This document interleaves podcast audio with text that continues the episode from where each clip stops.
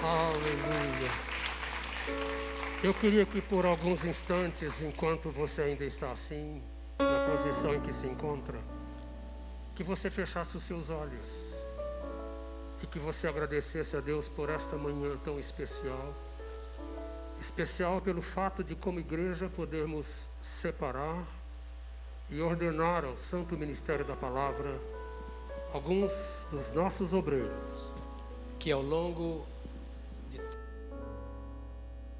longo de tanto tempo é, frequentaram os bancos de um seminário, passaram pelo crivo do treinamento prático aqui na igreja e foram aprovados pela igreja para a sua ordenação ao Santo Ministério da Palavra. Este é um privilégio dos maiores que uma igreja pode ter, de não apenas ter membros que trabalham, que semeiam a divina semente, mas dentre os membros terem pessoas especialmente levantadas por Deus para cuidar, cuidar da igreja, da visão da igreja, anunciar o Evangelho, proclamar a salvação de Cristo aos homens, apacentar os salvos, estender o reino de Deus em toda a terra, com um tempo especial, integral, dedicado ao Senhor. Este é um privilégio daqueles mais altos que a igreja do Senhor pode ter, de não estar fechada em si mesma, mas de olhar para o que precisa e de sempre ter presente a recomendação do Senhor Jesus.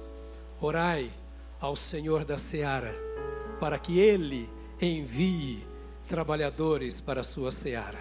Esse é o papel da igreja. Não é apenas se reunir, embora seja bom, cantar, adorar, receber a ministração da palavra, sermos abençoados em momentos de graça. Isto é importante, é necessário, mas serve como o celeiro. Esses momentos, essas experiências, são de fato aquela hora do cair do orvalho de Deus sobre a igreja, para que ela frutifique em abundância, inclusive produzindo homens e mulheres para servir ao Senhor no seu reino.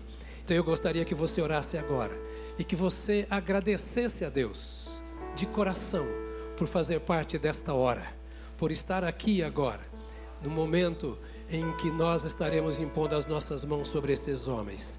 Nós não sabemos o que Deus fará através desses obreiros, mas nós sabemos que será coisa grande.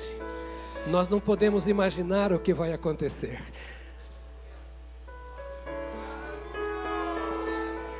Mas nós sabemos que esse Deus fiel fará coisas poderosas através dessas pessoas. Ao olharmos para trás daqui a alguns anos, nós daremos mais graças a Deus por esta hora. Bendito seja o nome do Senhor. Ore ao Senhor e agradeça, como filha, como filho, por Ele estar fazendo isso aqui entre nós.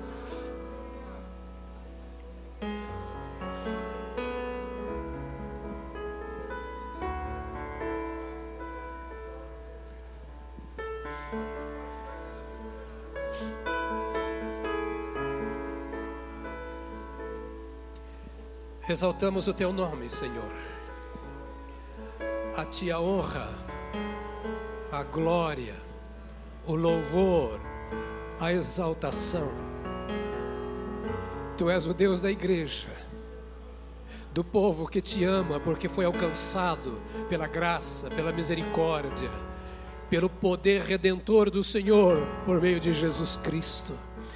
Esse é o povo que te conhece e que é chamado pelo próprio nome. Te exaltamos pelas tuas filhas, pelos teus filhos, particularmente que nesta igreja tem os olhos postos em ti, não apenas para buscar do Senhor a bênção, mas para dar espaço ao Senhor para que tua vontade se cumpra em nosso meio. Esse é o momento em que nós elevamos ao Senhor o nosso coração e cada um de nós, homens e mulheres, mais velhos e mais novos, pastores e ovelhas, novos e velhos na fé, nós celebramos a grandeza do Senhor entre nós. Nós queremos que tu recebas o melhor do nosso coração, que não conseguimos traduzir em palavras. Nós queremos te agradecer por a pela tua presença estar conosco, tocando corações, levantando vidas e, Senhor, apontando para a tua igreja, que a tua obra continuará sendo realizada. Nós te louvamos nesta manhã, porque sabemos que já estás trabalhando desde o berçário desta casa para que outros tantos sejam levantados e para que a igreja continue caminhando na sua marcha, proclamando que Cristo salva e que a salvação que o Senhor nos dá é eterna. Bendito seja o teu nome para sempre, em nome de Jesus Cristo. Amém. Amém. Aleluia. Glória a Deus. Aleluia. Pode sentar, querido. Eu estou um pouco emocionado também pelo fato de ver um pouco mais de gente aqui hoje. Que vontade de ver a casa cheia, não é mesmo? Mas que bom que você está aqui. Que bom que podemos juntos celebrar esta manhã. Boas-vindas nós damos a você, as pessoas que nos visitam hoje, certamente parentes, amigos que aqui estão. Eu queria ver quantos são visitantes aqui. Levante a mão assim, quero ver porque a turma preparou, né? Eu soube e peço desculpas àqueles que nos acompanham pela internet, que muita gente tentou e não conseguiu um espaço.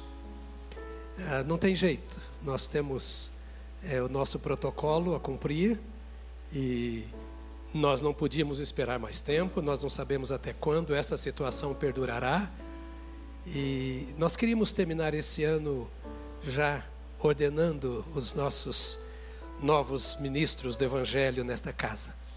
Boas-vindas a vocês que aqui estão. Eu sei que está conosco aqui a Ana Paula Macedo, que é coordenadora do Betel. A Ana Paula está onde? Por favor, Ana Paula, fique em pé. Muito obrigado pela sua presença como representante do Betel, como professora dessa turma. Que Deus abençoe muito a vocês e ao Betel no seu ministério. Viu? Deus abençoe. Nosso abraço a todo esse nosso pessoal do Betel. Eu não sei se temos alguém representando uma outra instituição, não me chegou ao conhecimento. Eu creio que não. Eu declaro, então, instalado o Concílio de Ordenação ao Santo Ministério da Palavra, que é composto por mim como presidente, pastor Ivener, que é o secretário. A oração será feita pelo oração consagratória será feita pelo pastor Robério a entrega das Bíblias pelo pastor Paulo, e vocês vão ter, que me ouvir falando de novo, porque estou como orador desta manhã. Né? A, a igreja em assembleia, algum tempo atrás, é, decidiu reconhecer e encaminhar para a ordenação que acontece nesta manhã o nome dos irmãos, à medida que eu citar, por gentileza, eu gostaria que vocês se colocassem de pé os nomes que serão ordenados hoje de manhã. Que a partir de daqui a pouquinho, quando terminar esta reunião, serão oficialmente chamados e reconhecidos pastores. Embora já venham fazendo o seu trabalho pastoral e sendo chamado de pastores, mas o pastor para vocês até aqui era apelido. Agora vai ser de fato um título. Agora vai ser um título, não é isso? Uh, André Calori. Aqui está. Fagner Pinheiro. Gilberto Oliveira.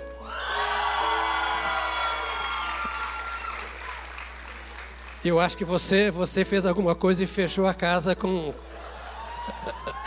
com o radical, não é? Mas fez bem, porque é daí que nós vamos tirar muitos outros pastores. Fica tranquilo. ah, João Navarro. Aê. O nosso canal, os nossos jovens também, vocês fizeram campanha política. É por isso que ninguém conseguiu entrar, né? Mas também é o nosso celeiro, é o nosso celeiro. Joel Costa. Joel já está com o pé na tribo, não é? Daqui a pouco vamos também chamar a esposa. É, Luiz Wilson Pereira. que é o nosso pastor lá em, Caja, oh, lá em, em São Bento, na Paraíba. Daqui a pouco a esposa também aparece por aí. Marcelo Amaral, que já está pastoreando a Batista do Povo lá em Santo Amaro. Paulo Frutuoso, aqui está, está nas nossas células. A gente quase mandou o Paulo para a Bahia, mas não foi dessa vez. Não é? Tarcísio Moraes. Está aqui o Tarcísio, que hoje é o nosso nosso braço direitíssimo, esquerdíssimo e todos os outros íssimos nas nossas células. Não é? Bem, são esses os nomes que nós temos aqui hoje, mas está faltando, não está presente aqui, o Samuel, que é nosso professor na nossa escola bíblica eh, ministerial, juntamente com o pastor Robério. Eh, ele está convidado. Então, por causa do Covid, ele não pôde estar aqui nesta manhã, mas esta faz parte também desta ordenação. Graças a Deus. Pode dar um aplauso ao Senhor nosso Deus. Glória ao Senhor. Podem sentar, queridos.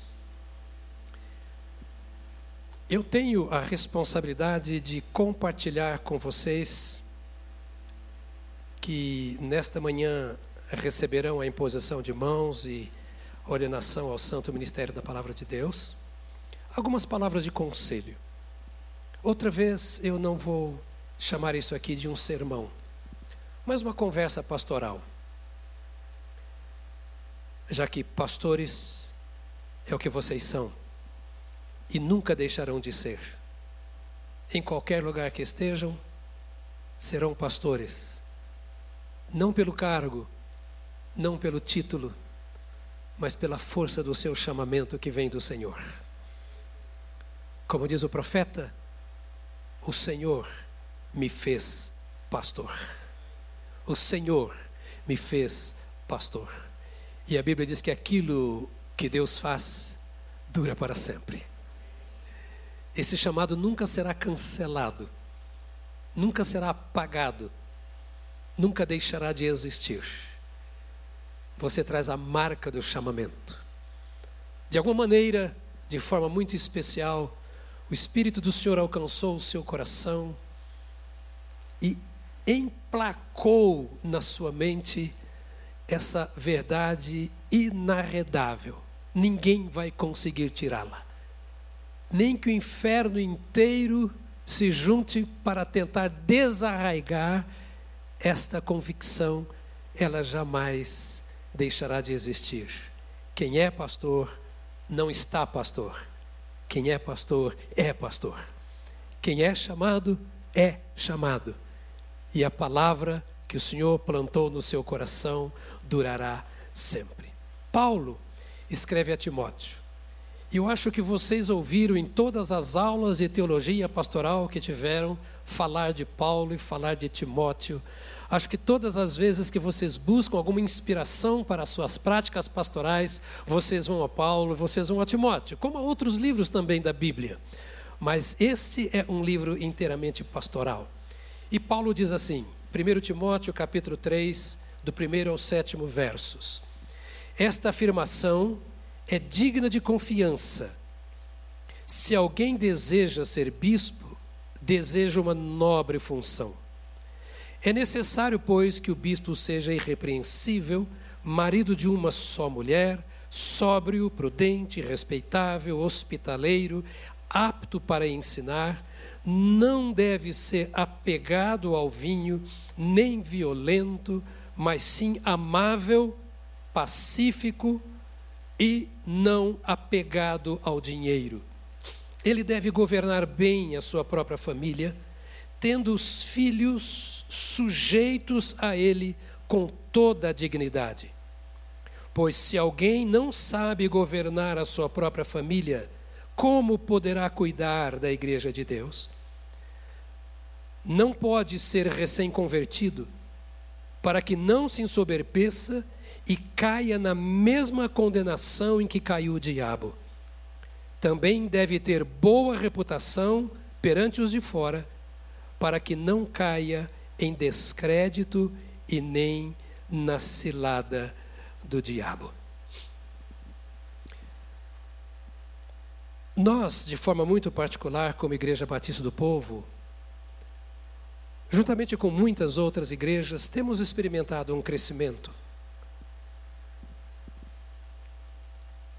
Domingo passado, ou atrasado, não me lembro, não fosse a Covid, teríamos batizado um bom número de pessoas. Lá no campo missionário, nas nossas igrejas filhas, um bom número de pessoas tem sido acrescida a igreja pela conversão a Jesus Cristo. No mundo, a igreja tem crescido. Porque Deus não falta com a sua palavra. Ele diz que onde o evangelho é pregado, as pessoas se convertem. Significa que nós não podemos nos contentar em pregar o evangelho apenas. Nós precisamos lançar a semente e vê-la germinando, crescendo, frutificando porque nós somos os lavradores do Senhor nosso Deus. Mas o crescimento da igreja em todos os lugares tem trazido alguns problemas. Porque muitas vezes, quando vemos falar que a igreja está crescendo, nós de cara já imaginamos que também os problemas estão crescendo. E uma das grandes verdades é que muitas pessoas não gostam de ser membros de igreja grande.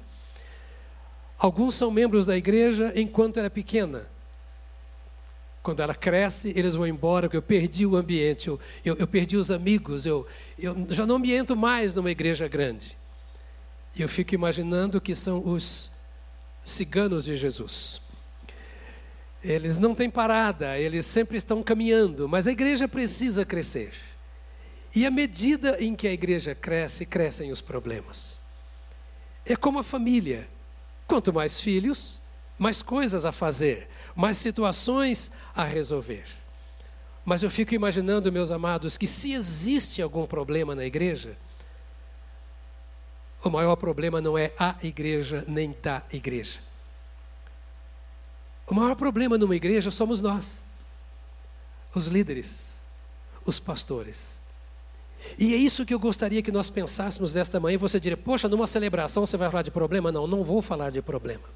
Eu vou dizer que o Senhor nos chamou para resolvermos problemas. Que o Senhor nos fez pastores para guiarmos o rebanho que não sabe para onde ir. O Senhor nos vocacionou para dizer aquilo que as nossas ovelhas muitas vezes não conseguem ouvir de Deus. Para dizer sim e para dizer não. Para edificar, para colocar de pé, para dar diretriz para abençoar as nossas ovelhas. Nós não somos algumas pessoas que foram tecnicamente preparadas num seminário, numa academia e que conhecem todas as histórias e todas as coisas que precisam saber para governar um povo. Nós somos, antes de tudo, exatamente um fruto do que está nos bancos. Somos uma ovelha, como as demais ovelhas.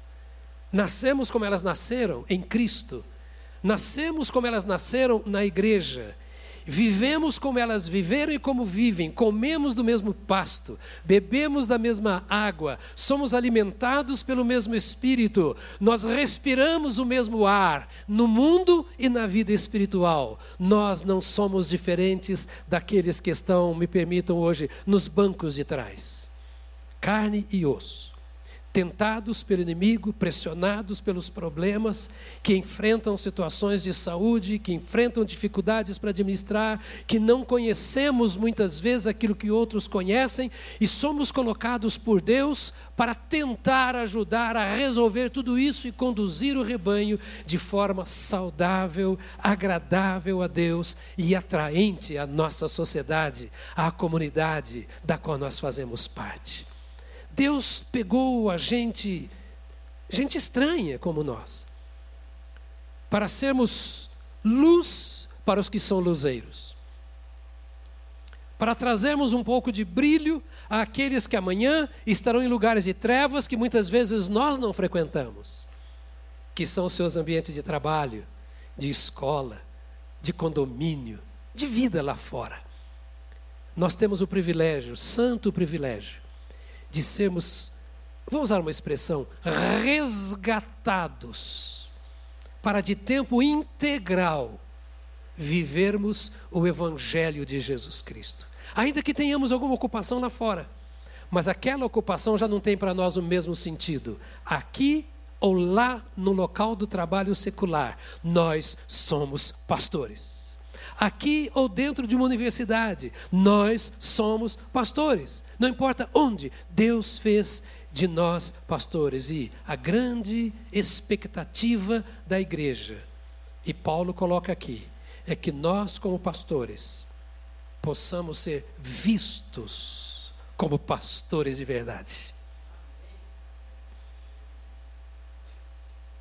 Não somos acadêmicos que agora estão tentando praticar o que aprenderam nos bancos de uma faculdade teológica ou de um seminário.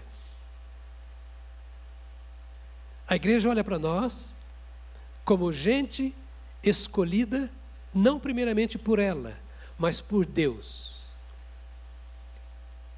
que não ocupa o lugar da igreja diante de Deus porque é um com a igreja, mas que ocupa um lugar na presença de Deus. Me perdoe se pode parecer mesquinha a palavra que eu vou usar, mas não é. Somos pagos pela igreja para andar na presença de Deus. Quem tem esse privilégio? Quem tem esse privilégio? De receber do dinheiro da igreja, dos dízimos e das ofertas, para viver no altar. 24 horas por dia, a igreja tem a expectativa de que nós sirvamos a Deus, para que, vendo como nós servimos a Deus, elas sirvam também ao Deus que é delas e nosso, o Deus a quem nós servimos. Paulo está dizendo que o obreiro do Senhor, então, é um sujeito estranho porque ele tem que, não sendo mais, ser mais do que os outros. Tendo a mesma natureza, vivendo numa caixa igual, este corpo, enfrentando os mesmos problemas, as mesmas dificuldades, que nós temos que ser diferentes. Não porque queiramos, é porque já fomos reconhecidos como diferentes pela própria igreja e conduzidos para mostrar para a igreja como é que ela pode ser diferente. Paulo coloca o obreiro aqui como alguém incomum. E ele está dizendo assim: para que a igreja não viva os problemas que ela tem vivido, ou para que ela aprenda a vencer os problemas que ela tem que, que, que, que vencer, ela precisa de um espelho, que nós chamamos, e o Senhor chama de pastor. Que vez por outra eu digo aqui que não é nada mais do que a ovelha guia aquela que vai com o sininho no pescoço, à frente do rebanho, e o rebanho vai ouvindo o sininho e seguindo as pisadas da ovelha guia. Então o líder ele precisa ser muito diferente da igreja, o pastor precisa ser muito diferente da igreja. Sendo igual, ele tem que ser diferente, da mesma natureza, mas ele precisa vencer aquilo que muitas vezes a natureza do rebanho ainda não conseguiu vencer. E é essa característica do pastor, a sua qualidade de vida, que o qualifica para estar diante do rebanho do Senhor. Não é a imposição de mãos de alguém, não é a assembleia da igreja ter aprovado, isso é para o César, é para a ordem de ministros, mas para a igreja ela tem, necessariamente tem, que olhar que a nossa qualidade de vida, de ser, de prática, é diferente da qualidade do rebanho. Não por sermos melhores, mas por sermos ovelhas como as outras, mas ovelhas guia, que sabem onde devem pisar, que pisam em lugares que sabem que as ovelhas poderão pisar e não vão cair no buraco. E o grande problema da igreja, seja pequena ou grande, a que cresce a que não cresce, é quando nós, os pastores, não somos ovelhas guias confiáveis. E a grande vitória de uma igreja, seja ela pequena ou grande, é quando ela pode olhar para o seu pastor e dizer assim: é gente como eu, é homem como eu, mas já descobriu o caminho da vitória, sabe como acertar, sabe como honrar os que seguem, sabe como compartilhar as experiências com Deus. Então, Paulo está dizendo: o pastor precisa ser confiável, porque ele, sendo assim seguro, ele poderá transmitir segurança ao seu povo. E então a igreja não se encherá de crentes mundanos, mas ela se encherá de crentes espirituais. Porque serão alimentadas dignamente. Quando não entenderem pela palavra, entenderão pelo modelo. Então, para nós levarmos um ministério mais fácil, e aliás, me permite nesta conversa, é tentar desfazer um pouco de uma conversa mole que existe entre pastores. Uma das piores coisas que existe é quando você encontra numa encontra, se encontra com um grupo de pastores em qualquer lugar e começa, ah, meu Deus do céu, mais um ministério, olha, ah, sabe, lá na igreja está assim, é porque eu já não aguento mais, está muito pesado. O ministério não é esse peso que dizem. O ministério não é essa luta que dizem. Nós podemos exercer um ministério suave.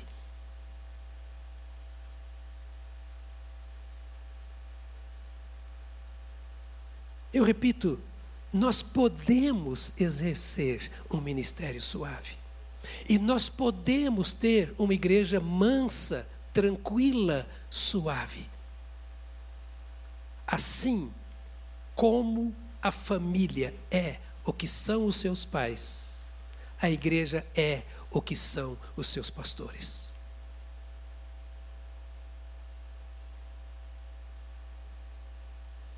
Isso não é teórico.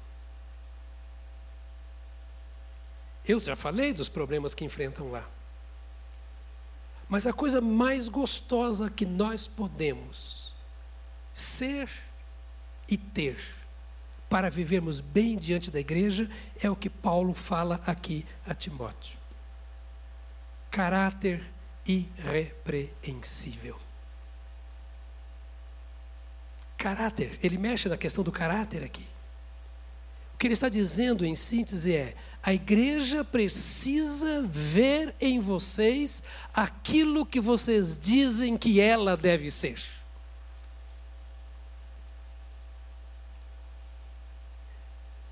É fácil a ovelha ouvir o seu sermão, ou dizer, eu concordo, mas não quero ouvir, quando ela vê que você vive aquilo que você prega. Não façamos da igreja um experimento, um ensaio. Façamos das nossas ovelhas, o nosso rebanho dos nossos discípulos, um grupo de companheiros que conheçam a nossa vida, que conheçam a nossa casa, que conheçam o nosso casamento, que conheçam as nossas fontes de pesquisa, que conheçam as nossas práticas, a nossa maneira de negociar, de administrar o dinheiro, e que eles olhem para nós e possam dizer assim: olha, esse pastor que eu tenho é irrepreensível na sua maneira de viver. É muito ruim quando a pessoa senta no banco e diz assim: Pois é, o nosso pastor prega tão bem, ele ensina tão bem, mas quando a gente vai olhar a vida dele, está complicado.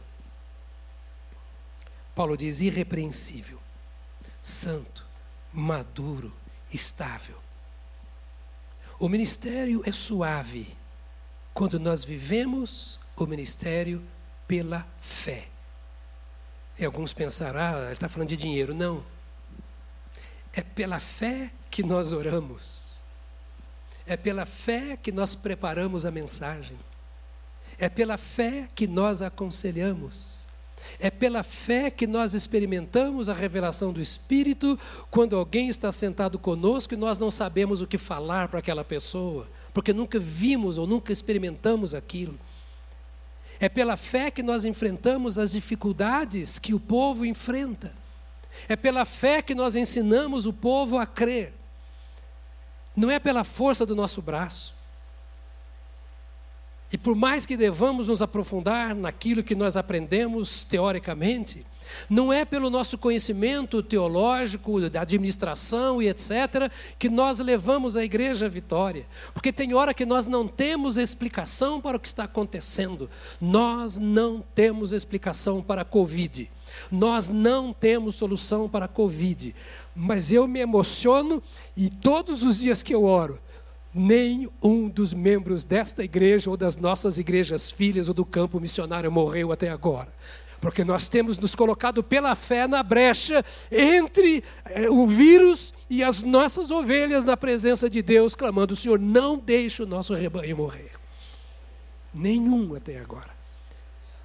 Eu diria entre aspas, bem entre aspas, a teologia não explica isso. Não adianta eu ensinar para você que você pode vencer a Covid. Não adianta, não adianta eu ensinar a você que você pode vencer o problema em casa. Não adianta eu dizer para você que você pode vencer o pecado se você não me vê vencendo o pecado, se você não me vê vencendo os problemas da família, se você não me vê vencendo na vida. E eu, para vencer na vida, muitas vezes só tenho uma coisa: a fé naquele em quem nós podemos todas as coisas. Por isso, Paulo chama a atenção, dizendo assim: olha, o pastor tem que ser um homem de fé inabalável, que conhece a Deus pessoalmente, por experiência pessoal. Religião todo mundo pode ensinar. Doutrina todo mundo pode ensinar. Boas práticas todo mundo pode ensinar. Mas relacionamento com o Senhor, nosso Deus, só aquele que conhece a Deus, que conhece a Sua palavra, que vive no seu reino, só aquele que pode entender o propósito de Deus para a existência humana e, particularmente, para a existência da igreja. Então, o Senhor quer que nós vivamos esse tipo de fé que conhece a Cristo, que conhece o reino de Deus. E conhece porque tem experimentado, tem lido, tem entrado essas coisas na sua mente, no seu intelecto, elas banham a sua alma, mas acima de tudo, elas direcionam a sua vida e são marcas que são vistas pelo rebanho na vida do seu pastor. Que conhece as promessas de Deus e tem coragem de experimentá-las.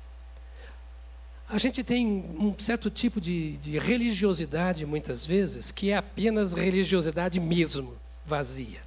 É um Deus teórico, aprendido nos livros do discipulado, que qualquer um pode aprender, mas é um Deus que ficou ali na letra na letra da apostila de preparação para o batismo, na letra da apostila de recebimento de novos membros, na letra da literatura de escola dominical, na letra, na letra. Mas Paulo está dizendo assim: nada acontece, porque isso é bíblico, a não ser pela fé. Então o obreiro de Deus tem que ser uma pessoa, antes de ser da letra, ser da fé, para que possa dar vida à letra que ele prega ao povo. E exatamente, queridos, porque nós precisamos ser homens de fé, é que Deus nos permite enfrentar muitos problemas. Quando nós enfrentamos os nossos problemas com o jeitinho, quando precisamos nos valer do regimento interno, do estatuto, do, do, do, da, da, comissão de advogados, da, aí a coisa começou a ficar um pouquinho fora daquilo que é o propósito de Deus para nós. Essa é a hora que o pastor tem que se fechar no seu quarto, trancar a sua porta e dizer: Senhor, é hora de eu experimentar o milagre na vida daquela família, ou da minha família, na vida da igreja, ou do meu grupo de pastores. Vocês não foram chamados, nós não fomos chamados para vestir um terno, pôr uma gravata e dizer ao povo aquilo que o povo tem que fazer.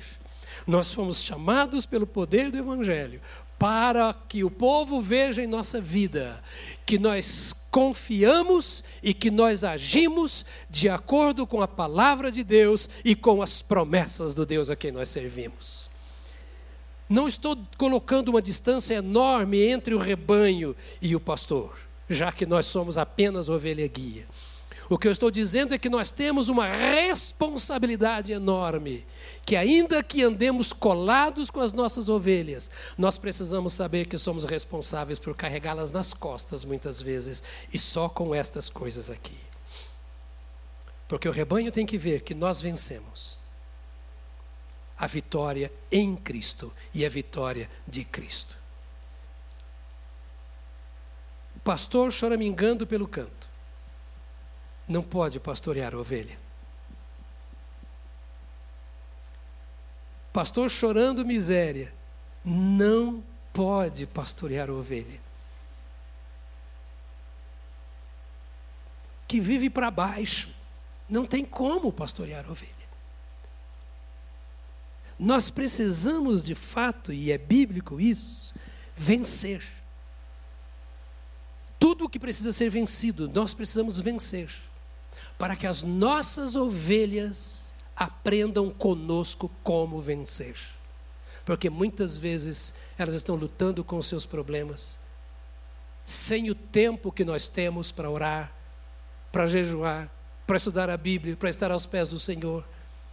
E elas estão querendo olhar para nós e ver, mas está exatamente igual a mim, vivendo os mesmos problemas, chorando as mesmas misérias, então qual é a diferença? Para que precisamos de líderes? Para que precisamos de pastores? Ser pastor não é diversão. Ser pastor é guerra. E guerra que traz vitória. Por isso que eu digo que não é para ficar choramingando. Se o Senhor permite que eu entre numa situação esquisita, seja de aflição, de problema, de doença, como eu tenho enfrentado muitas vezes, não é para nós agora ficarmos nos debatendo, ah, Senhor, por que está acontecendo comigo? Deixe aqueles que ainda não conhecem o Senhor fazer isso, e você vai entender o seguinte: o Senhor me deixou chegar neste lugar, porque Ele quer que eu tenha mais uma vitória que eu vença mais uma vez. Porque a vida do homem de Deus e da mulher de Deus é de glória em glória. Entre uma glória e a outra pode ter trevas, pode ter lutas, mas isso aqui não me tira a esperança, não me tira a possibilidade e nem a responsabilidade de vencer de novo, para que o meu povo saiba que há de fato vitória em Cristo Jesus para aquele que anda com Cristo Jesus. Então o pastor não vai dar lição de moral, o pastor vai viver a moral da lição. É isso assim. Deus continua sendo Deus de milagres. Então Paulo diz assim: para isso nós precisamos ser aplicados à piedade. Piedade tem como oposto a impiedade. Talvez com essa comparação você pode saber mais o que é piedade. É não ser ímpio é não ser praticante do pecado. Pio quer dizer santo. Ímpio é não santo. O pastor precisa ser santo. E alguém poderia olhar para mim e dizer: e eu, em negócio agora ficou ruim. Já que você é carne e osso como os outros, tem os mesmos problemas, enfrenta as mesmas dificuldades, como é que você vai ser santo? Do mesmo jeito que você prega para a ovelha que ela tem que ser santa. É fácil exercer o ministério quando eu acredito no que prego. E quando eu coloco em prática o que prego.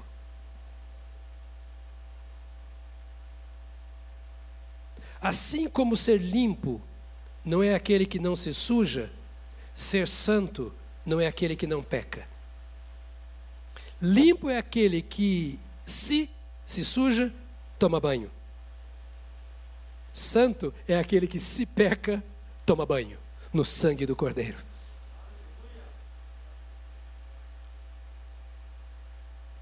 E é aquele que não vive correndo atrás da sujeira para se sujar.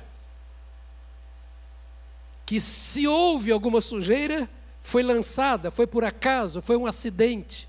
E não é todo dia, não é toda hora, não é natural. A sujeira incomoda me permita uma expressão feia, ela fede, repulsa. Por isso o pastor tem que ser limpo. E me perdoe, igreja me perdoe a simplicidade da fala, mas é para isso que nós somos pagos pela igreja para tomar banho o dia inteiro e todo dia, o dia todo. Eu e você temos um privilégio que nos é dado pela cruz e pelo corpo de Cristo. Pela cruz, porque não há momento em que nós não possamos nos aproximar do Calvário para sermos lavados no sangue do Cordeiro. E pela igreja, porque ela paga o nosso salário para vivermos no Calvário.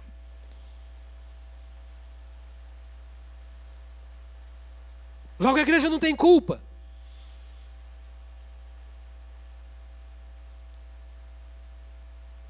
A igreja cobra. E tem que cobrar mesmo. Porque ela espera que a nossa mensagem seja verdadeira, pelo menos para nós. Ela tem que exigir mesmo, a igreja tem que exigir de nós. A nossa vida moral, a nossa vida espiritual, a nossa vida familiar, a nossa vida no mundo dos negócios, a questão da dívida ou não dívida. A igreja tem o direito de cobrar de nós porque ela paga. Mas não só porque ela paga, é porque o Senhor fez o que está fazendo agora. E nós entendemos que é Deus quem está fazendo isso. Ele levantou diante da igreja homens e coloca e fala: olha, para a igreja, olhe para eles. E tente viver como eles estão vivendo me servir. E quando vocês não conseguirem, procurem esses homens que estão aí, que eu levantei, para que eles sejam os seus pastores. Que algumas vezes terão que colocar vocês nas costas. E não se preocupem se eles tiverem que te carregar nas costas, porque é o dever deles, para isso eu os chamei para carregar a ovelha ferida, para curar a ovelha ferida, para correr atrás da ovelha desgarrada, para motivar aquela que está desmotivada, para trazer a palavra àquela que ignora a palavra, para trazer restauração e cura para a família, para os negócios. Eu chamei esses homens para serem luz no meio do meu rebanho, na minha seara, e eu coloquei esses homens desde o ventre da mãe, ainda que eles não soubessem, como meus vocacionados, para que o meu povo não passe fome em aspectos morais e espirituais espirituais e etc. Então nós temos que ser homens de fé para isso, aplicados à piedade. Ou seja, precisamos ser santos. Da nossa boca não pode ter palavras que tem na boca dos outros. Nosso vocabulário não é o vocabulário comum. A palavra da verdade habita em nós, está em nossos lábios nós ocupamos um lugar santo diante do povo para falar em nome do Cordeiro. Nossa vida precisa ser pura. Pura. E essa é uma batalha diária. Porque nós nascemos impuros. E há impureza em nossos corações, em nossas mentes. Porque vivemos em um mundo impuro. Exatamente como os demais. E a esperança, me permita, entre aspas, falar para teólogos é complicado, viu, irmãos? Mas esqueça que vocês, eu estou falando para o povo lá, vocês não têm nada com isso. A esperança de Deus, ao colocar-nos aqui, vou usar outra palavra feia, é que nós tenhamos vergonha na cara. E olhemos para esse povo com misericórdia. E digamos, nós não podemos ser aquilo que eles não querem que nós sejamos. Mas nós precisamos ser aquilo que eles esperam de nós. Por mais alto que seja o preço, tempo com a Bíblia, tempo com oração, tempo com jejum, tempo para enchimento do Espírito Santo, porque sem isso nós não vamos a lugar algum, porque não há sabedoria, não há conhecimento, não há poder em nós para que nós possamos ser aquilo que a Bíblia diz que nós precisamos ser. Aplicada à piedade, ou seja, comprometido com a palavra de Deus. Procura apresentar-te a Deus aprovado. Não é a igreja em primeiro lugar. É Deus que precisa olhar para você e dizer assim: dentro dos limites da natureza humana, eu te aprovo. Sei que você é homem, ser humano. Sei das suas lutas, sei como você as vence, sei como você luta contra elas. Eu te aprovo. A igreja olha e diz: Eu sei que ele é uma pessoa que se mantém comprometido com Deus. Permanece, permanece naquilo que aprendeste. Toda escritura é inspirada. É isso que ele está dizendo, ser aplicado à piedade prega a palavra, apegado à palavra fiel. Nós somos homens da palavra. Só isso. Dedicados à vida devocional. Queridos, trabalho não falta. Alguns de vocês são bivocacionados. Sendo bivocacionado ou não, trabalho não falta.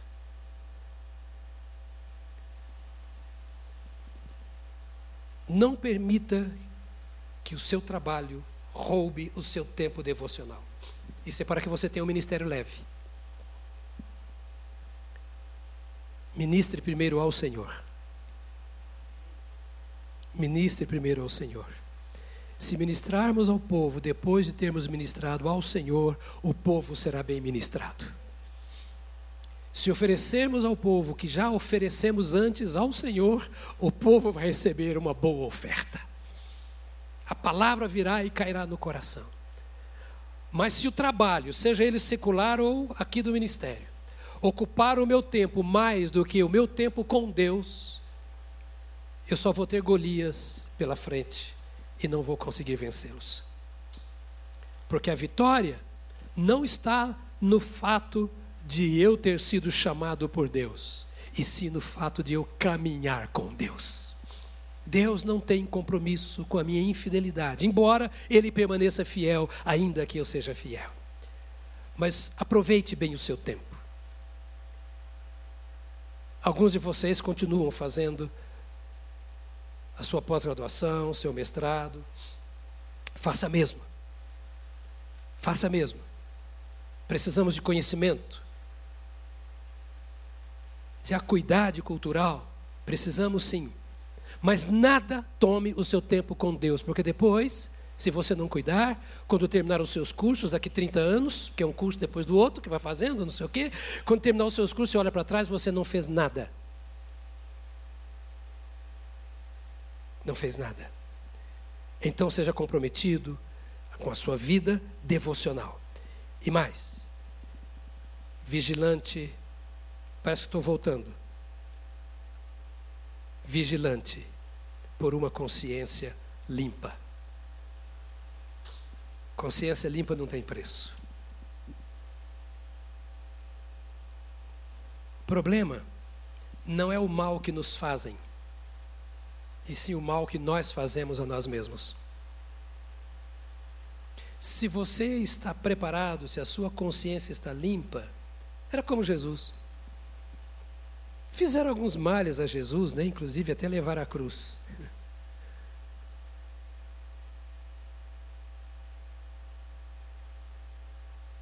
Isso em nada pesou contra ele.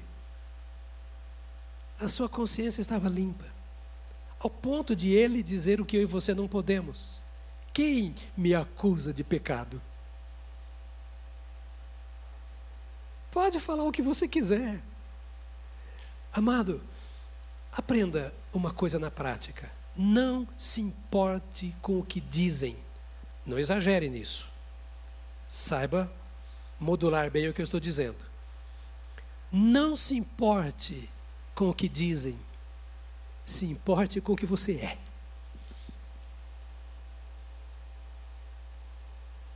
Se importe com o que você é. Então tenha consciência limpa. É grande o texto de 1 Timóteo aqui, de 1, 5 e 6, depois o verso 19, capítulo 6, 3 e 5, quando ele vem dizendo assim: Olha, o que eu quero é que você. Deixa eu usar uma expressão, acho que é já meio antiga, mas fique numa boa. É você e Deus. Enamore-se do Senhor. Saiba o que você pode ser, o que você deve ser, e siga em frente. Não perca tempo brigando com ovelha. Não perca tempo se defendendo.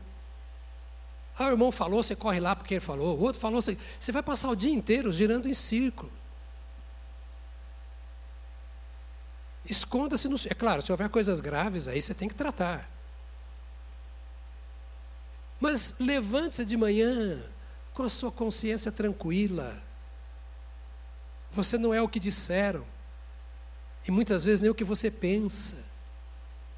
Por isso, mergulhe-se nas Escrituras. O que a Bíblia diz que eu tenho que pensar sobre isso, que eu tenho que falar sobre aquilo?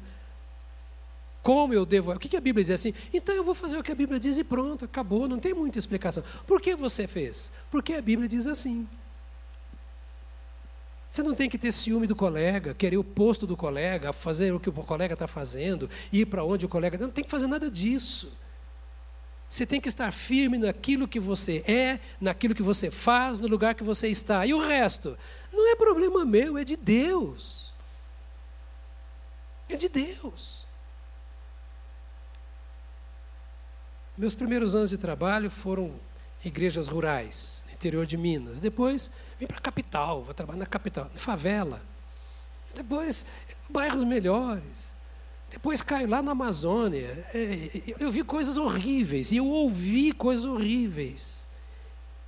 Eu tive líderes da região que viraram as costas e se desfizeram de mim. Um garoto de 27, 28 anos. Era para virar e dizer: Eu vou embora, eu vim com a minha família para cá para fazer, fazer aquilo. Querido, você é um defunto. Você já morreu há muito tempo.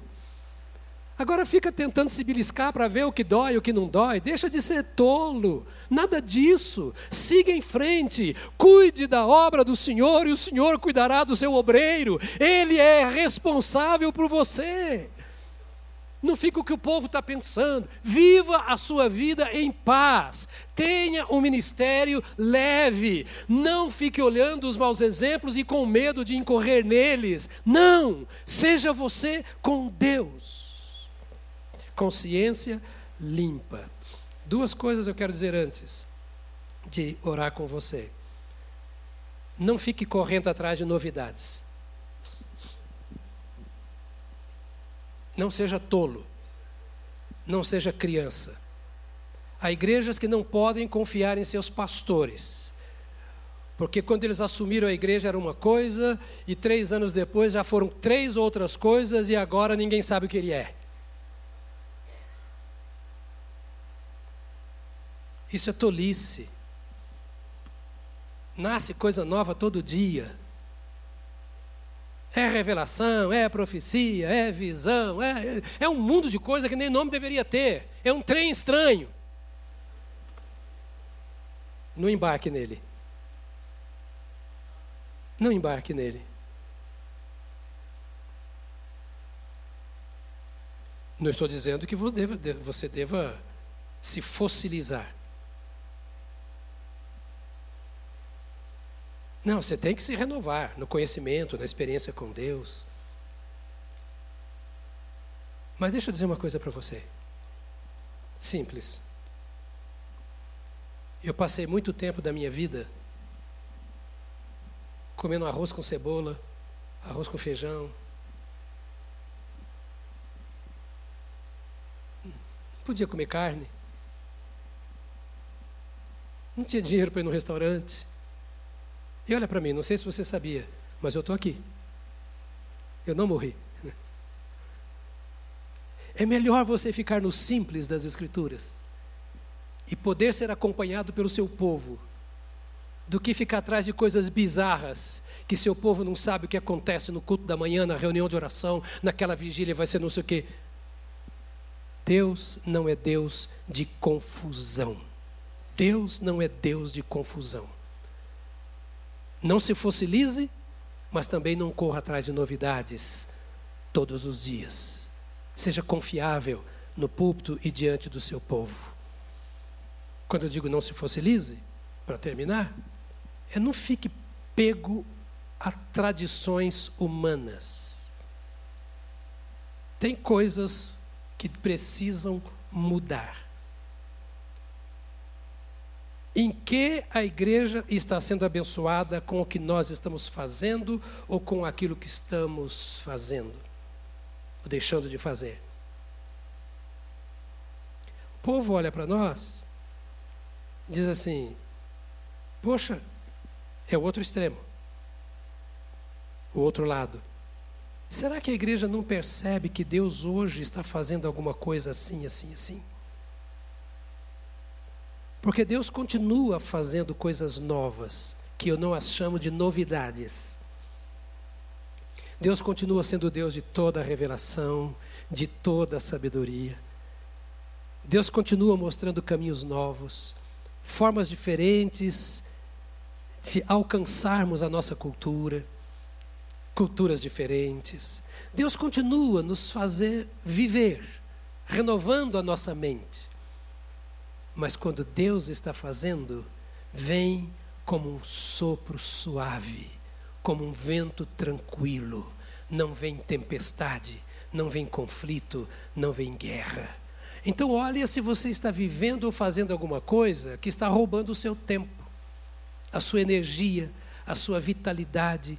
Se você não está perdendo tempo com coisas que não dão o resultado que o Senhor espera que dê, e se Deus está mostrando coisas que dão resultado, coisas simples, simples, mas que dão um resultado melhor, porque no final das contas, a igreja e Deus esperam resultados da nossa parte. Sim, resultados. Ninguém quer viver numa igreja com 300 membros a vida toda, com os mesmos problemas, fazendo as mesmas coisas. Deus quer que nós cresçamos, nos aprofundemos e nos multipliquemos em frutos dados por eles. Que Deus, o nosso Pai, que nos vocacionou para o ministério, de fato venha sobre a vida de vocês e os transforme em homens cada vez mais cheios do Espírito Santo, alegres, felizes com o ministério leve que o Senhor tem colocado em Suas mãos. Eu queria pedir a todos se colocassem de pé. E eu quero convidar para que venham aqui à frente o André Calori, que fiquem perfilados aqui, Fagner Pinheiro, Gilberto Oliveira, João Navarro, Joel Costa, Luiz Wilson Pereira, Marcelo Amaral, Paulo Frutuoso, Tarcísio Moraes. Quero citar aqui novamente Samuel, que não está. Por favor, isto. Vou pedir às digníssimas esposas que venham e se coloquem ao lado do seu marido, por gentileza. São muito bem-vindas. Vocês, em grande parte, são o segredo, ou pelo menos um segredo, do ministério destes homens. Eu quero chamar a minha esposa para que esteja aqui do meu lado, Solange.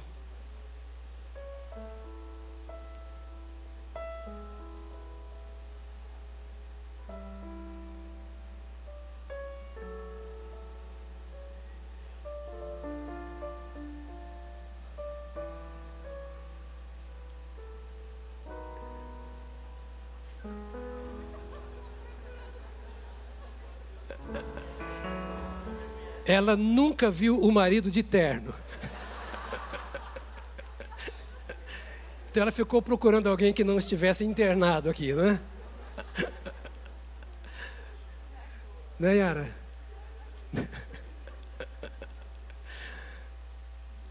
Estamos em família, não se aveste. Eu estou tentando a melhor maneira de não ficar de costa para vocês aqui, mas não estou encontrando aqui. A igreja se sente honrada em separar vocês para o ministério, em ver vocês como frutos deste rebanho.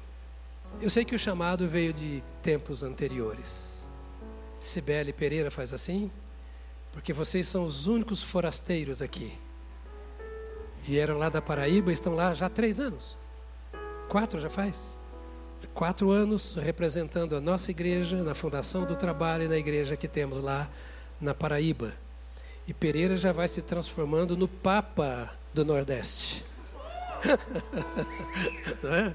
Porque já está fazendo as viagens, pra, visitando Cajazeiras, é, onde temos lá a nossa igreja, Juazeiro do Norte, onde temos a igreja, Euclides da Cunha, onde está nascendo a igreja.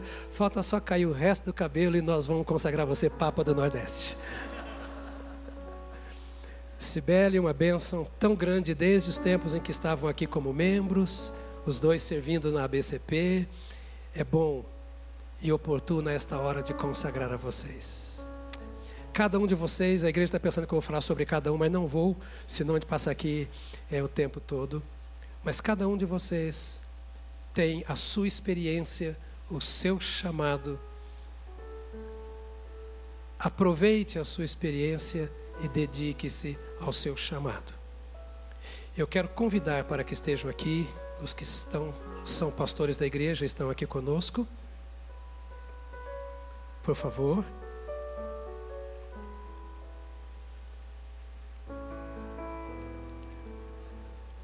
Isso. Fiquem aqui mais do meu lado, que vocês são de outro time por enquanto. Daqui a pouco eles estão no time de vocês, agora não. Isso, pode ficar aqui comigo. Os irmãos perdoem a delicadeza de ficarmos de costa para vocês, mas não temos. Normalmente nós colocamos o pessoal aqui de lado e nós ficamos assim para eles, mas hoje não tem jeito, não é isso? Isto. Está instalado o concílio de ordenação do ministério de vocês. Estamos atendendo uma decisão da igreja em assembleia. Os nomes de vocês foram submetidos e a Assembleia os acolheu.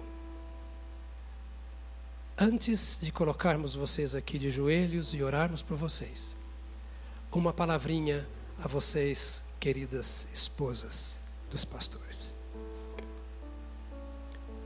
O sucesso do seu marido está muito nas suas mãos. E você diria, misericórdia, Senhor. Não. Apenas sejam esposa. Apenas sejam esposa. As outras coisas são complemento. A Bíblia diz que, como marido e mulher, nós somos um. Ou seja, estamos debaixo da mesma carga, do mesmo fardo, da mesma missão. Nós somos um. O sucesso de um será sempre o sucesso do outro. Mas olha, o pastor casado não é ninguém sem a esposa. A coisa mais gloriosa que tem é você viver num lar em paz. Porque às vezes o pastor chega ferido em casa, cansado. E nem sempre, aliás, até às vezes eu poderia dizer que raramente, o pastor compartilha com a esposa muitas das dores, das feridas, porque ele não quer transferir para a esposa. No campo, nós lidamos com todo tipo de gente. E pior é que nós lutamos contra muitos tipos de demônios. Porque há muita gente que vem carregada, que vem como instrumento das trevas. E pasme às vezes até crentes. E depois de Deus, o amparo do pastor e a esposa. Você não precisa ser a mestra do pastor, ele é capaz, ele é suficiente para estudar e aprender. Mas pode ser também instrutora, ajudadora. Mas, querida irmã, seja a esposa. Seja a esposa. Isso é tudo. Esteja com ele nas lutas que você tomar conhecimento, nas glórias, nas honras. Ampare, às vezes com silêncio. Não precisa discordar de tudo, nem concordar com tudo, mas saiba se posicionar. Porque no fim de tudo, se nós conseguirmos governar a igreja como governamos a nossa casa, nós mostraremos como é o nosso ministério. Há muita gente bem informada que não consegue pastorear, porque está tudo no coco, tudo na cachola mas no coração não consegue viver. Então, sejam literalmente um do outro e caminhem um com o outro.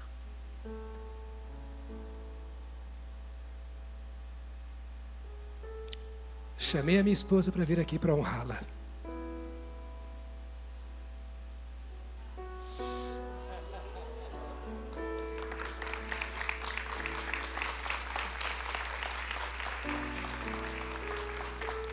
No dia 6 de dezembro, semana passada, nós completamos 45 anos de casados.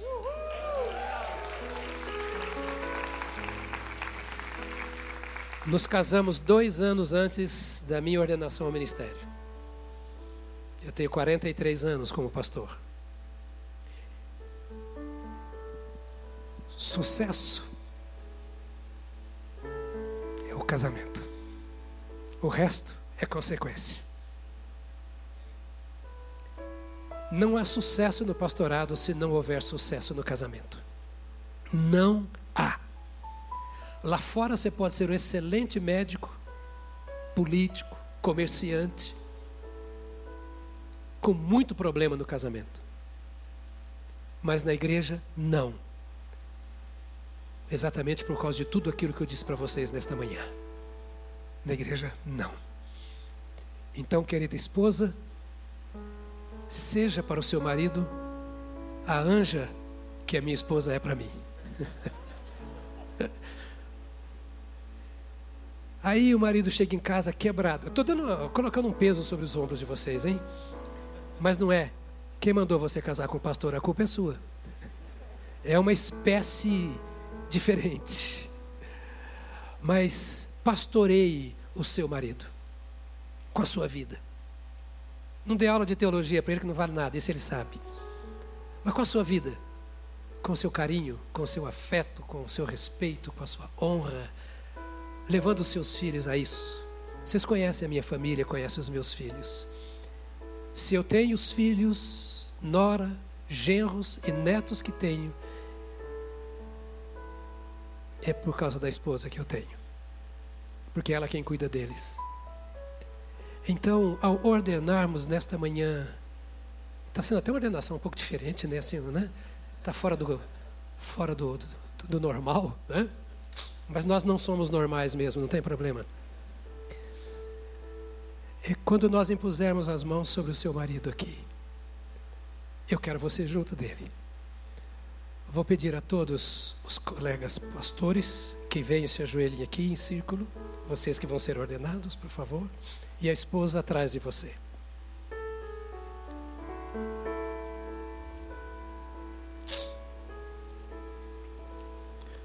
Solange é, discipula a, um grupo de esposas de pastores da igreja e elas discipulam outras esposas de pastores. Então eu quero que vocês sejam assim também. Apenas andar juntos. Joel e Dani. Faz assim os dois. Daqui a pouco eles estão indo embora para a Amazônia. Terminaram todos os cursos que tinham que fazer. Estão indo para tribos indígenas. Em seu nome, são membros desta igreja. E você vai pagar. Amém? Com a sua oferta e com o seu dízimo. A tradução de Bíblias na língua indígena. A plantação de igreja no norte do Amazonas, lá com Venezuela e Colômbia, na mata. E o cuidado de índios. Vocês não vão só. Nós vamos juntos. Cada um de vocês, Paula, com João e os jovens, cada um de vocês, pastorei o coração deles. Eu vou convidar Pastor Robério. Pastor Robério fará a oração ordenatória. Eu vou pedir a os pastores que aqui estão, que se coloquem entre dois pastores e põe a mão nos ombros deles. Nós somos menos do que os dez. Se coloque entre dois pastores. Isso, pode ser. Perfeito. Todos alcançados? Todos. Aleluia. Oh, Senhor.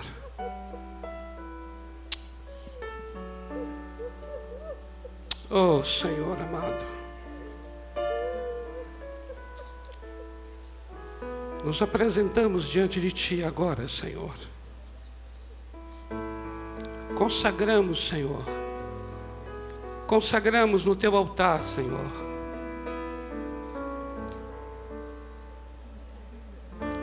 Cada vida, cada coração, Senhor.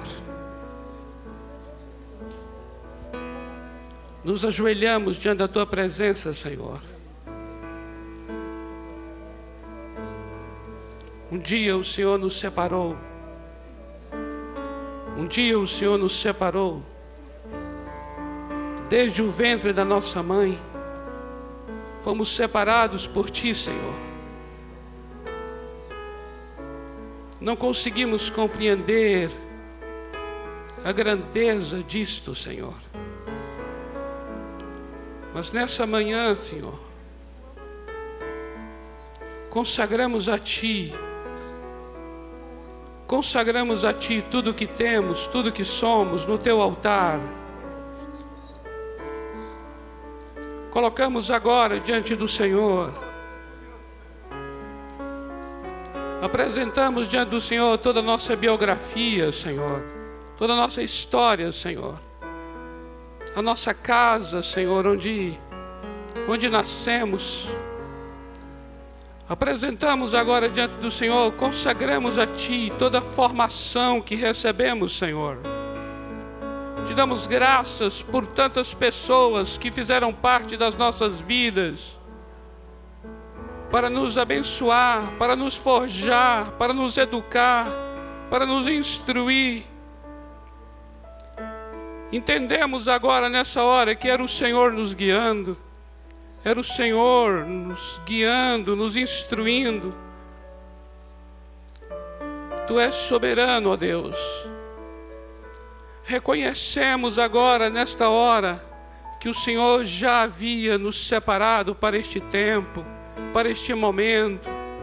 Reconhecemos agora que o Senhor usou pessoas, tantas circunstâncias, situações difíceis, passamos por lutas, batalhas, mas tudo isso cooperou para o nosso bem. Nós queremos te louvar nessa hora, Senhor porque de fato todas as coisas cooperaram para o bem. Nós te amamos, Senhor, e fomos chamados segundo o teu propósito. E nessa hora queremos consagrar ao Senhor todas essas experiências. Queremos colocar no teu altar agora toda a nossa formação, todo o conhecimento recebido, toda obra realizada em nosso caráter colocamos agora no teu altar, ó Deus. Consagramos ao Senhor todos os dons que o Senhor nos concedeu, os talentos. Ó Deus, nós colocamos agora no teu altar todas as habilidades recebidas, todos os dons, tudo que temos, as nossas finanças, nosso patrimônio tudo que leva nosso nome, nós colocamos agora em teu altar, ó oh Deus. Declaramos que agora tudo é teu, tudo pertence a ti, tudo é para o louvor da tua glória. Queremos agora consagrar ao Senhor o nosso coração, apresentamos o nosso corpo diante de ti, apresentamos a nossa alma diante do Senhor, apresentamos o nosso coração diante do Senhor. Queremos te amar de todo o coração, queremos te amar de toda a alma, queremos te amar com todas as nossas forças, ó Deus. Receba, Senhor, como igreja, Pai, como amigos e colegas de ministério, nós estamos declarando agora, Senhor, receba cada vida, receba como uma oferta viva em teu altar, receba cada varão, cada homem, como um aroma suave, como um sacrifício vivo sobre o teu altar, Senhor. Receba como um vaso de honra, como um vaso de glória, como um vaso para ser cheio de ti, ó Deus. Abençoamos cada um dos teus filhos para que sejam homens de oração para que sejam, acima de tudo, homens de intimidade, Acima de tudo, Senhor, segundo a palavra que foi ministrada nesta manhã, eu oro para que esses amados servos do Senhor sejam, acima de tudo, homens da recâmara do Senhor, homens da intimidade do Senhor, homens da dependência do Espírito Santo, homens cheios do Espírito Santo, homens que dependam do Espírito para realizar a obra do mesmo modo como o Senhor Jesus foi enviado por ti, ó Pai, que eles sejam enviados pelo Filho agora, agora, agora, agora. Nós nos unimos à igreja do Senhor e declaramos que assim como Jesus foi enviado pelo Pai, cada um deles é enviado pelo Filho agora, agora, agora falarão não as palavras deles, mas as palavras do Senhor Jesus. Farão não as obras deles, mas as obras do Senhor Jesus. Serão homens, homens como ramos na videira, que dependem da vida de Deus para realizar a obra do ministério.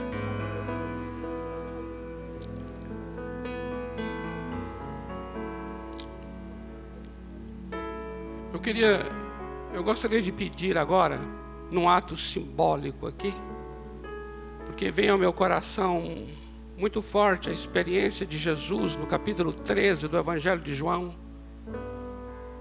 E esse ano é o ano de servir mais. Vocês continuem, continuem de joelho. É um ano de servir mais.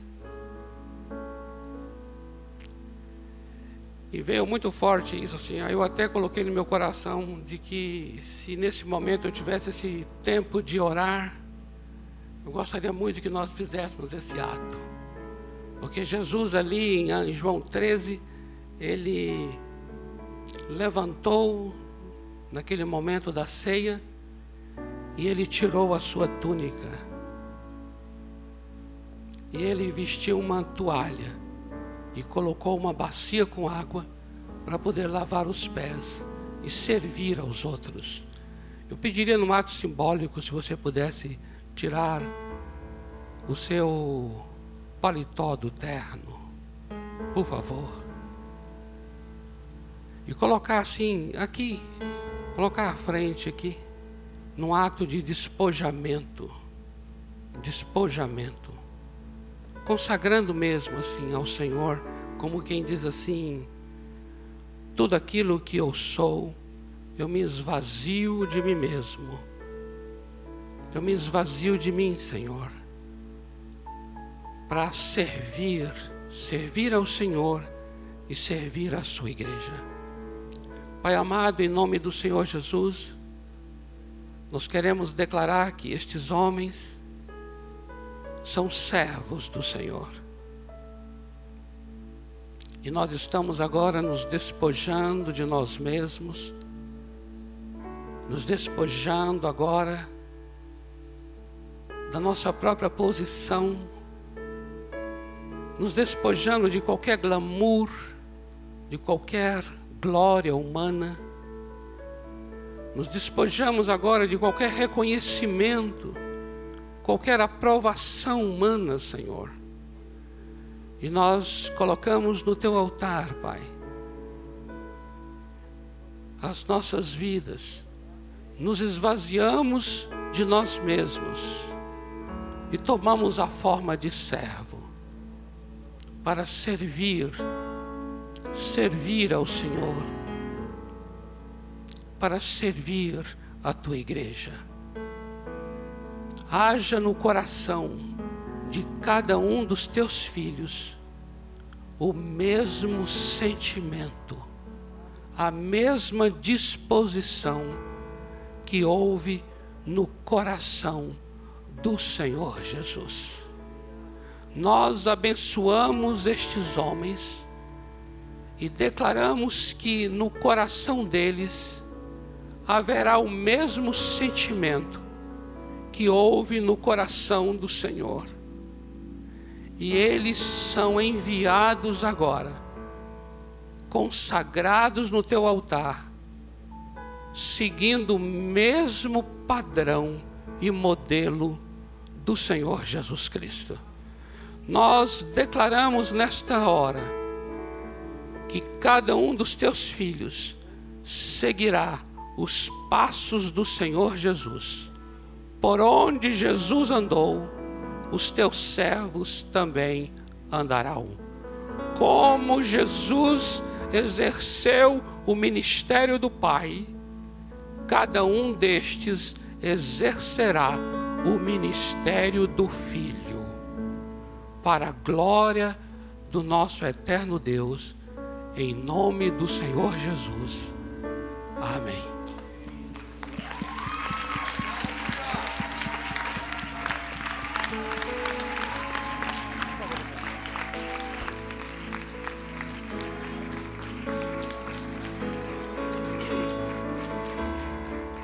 Conforme esta oração, e em nome da Igreja Batista do Povo, nós os reconhecemos como nossos pastores. Os reconhecemos.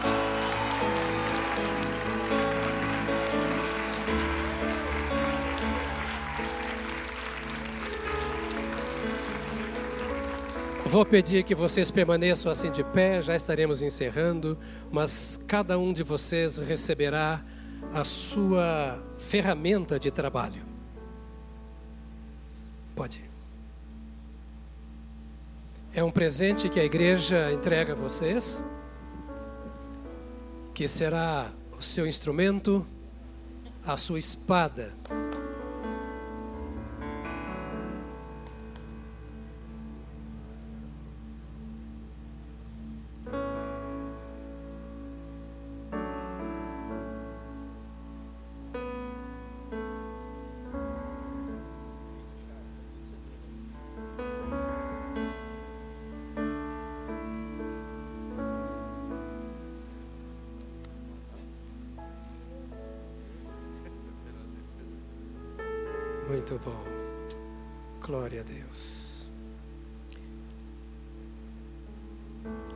vamos orar para encerrar esse ato.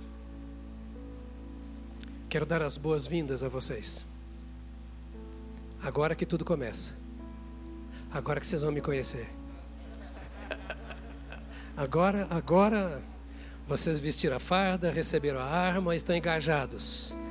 Vocês vão ver o que é esse exército agora. Que o bom Deus os guarde, os sustente, que o Espírito Santo do Senhor os guie.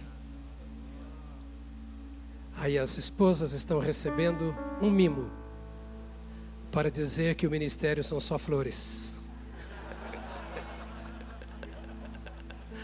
Que seja pelo menos para as esposas.